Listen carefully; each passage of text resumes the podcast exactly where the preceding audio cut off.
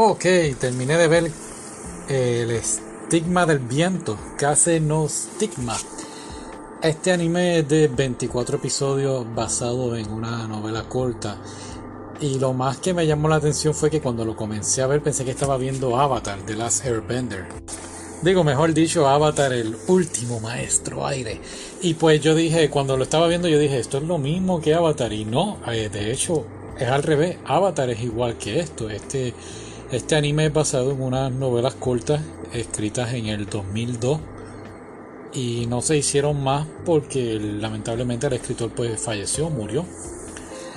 Pero es un anime pues lo mismo, está la familia que controla el fuego, entonces está este muchacho que no puede controlar el fuego y pues como quien dice lo destierran de la familia. Pasan unos cuantos años y él vuelve y ahora él controla el viento.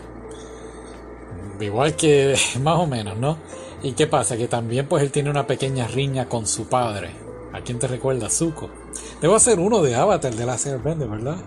Sí. Bueno, anyway, volviendo otra vez a Caseno Stigma o el estigma del viento. A la misma vez que el muchacho regresa, pues empiezan a haber unos asesinatos en, la, en, en su familia. Entonces pues todos empiezan a echarle la, la culpa a él, todo el mundo empieza a sospechar de él.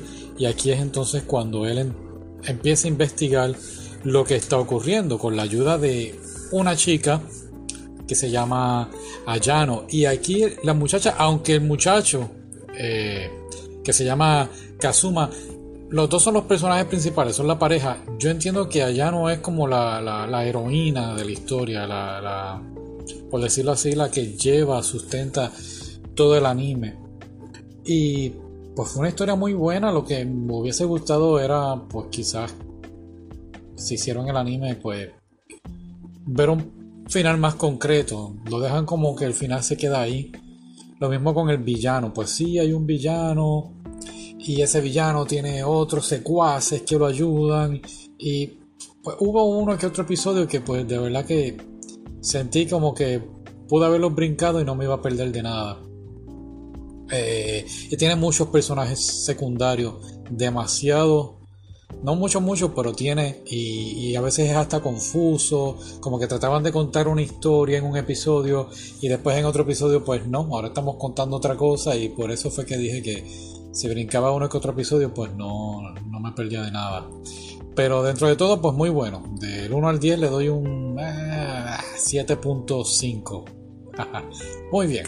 Hasta la próxima.